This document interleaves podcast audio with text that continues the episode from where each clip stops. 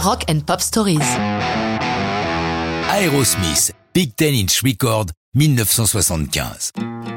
Le groupe de Steven Tyler et Joey Perry n'aurait peut-être jamais entendu parler de cette chanson s'il n'avait assidûment fréquenté un dealer du nom de Zunk Bucker. Or, celui-ci est fan du show radio de Dr Demento, un délirant découvreur de talents oubliés, de pièces rares, comme ce Big Ten Inch Record, blues enregistré en 1952 par Benjamin Joseph, surnommé Bull Moose Jackson de par son physique taurin.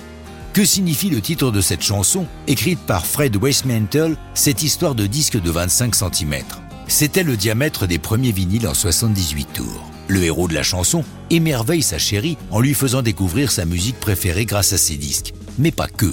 Un bluesman qui vous parle de 25 cm, 10 pouces en mesure US, ça sent le double sens à plein nez et tout doute est levé dès le premier couplet. But I really get her going when I whip out my big ten inch. Hormis les qualités intrinsèques de la chanson, l'idée de jouer avec les mots ne peut que plaire à Steven Tyler, qui s'arrache les cheveux sur les textes des chansons de Toys in the Attic, l'album qu'ils sont en train d'achever. Faire cette reprise va lui permettre de relâcher un peu la pression. Le groupe commence à travailler le titre au printemps 75 au Record Ten Studio de New York. Ils pensent donner une couleur plus moderne à Big Ten Inch Record, mais se rendent vite compte qu'ils font fausse route. C'est le guitariste Brad Whitford qui s'explique dans une interview. On est revenu sur un rock'n'roll classique avec deux guitares. Pendant qu'on travaillait, on écoutait l'original à fond. Finalement, c'est ça qu'on voulait faire. Et on y est arrivé lorsqu'on a rajouté la section de cuivre avec ce saxo basse de Stan Bronstein. Ça changeait tout. On partait de l'ambiance guitare pure et dure pour arriver à un son big band, ça fonctionnait.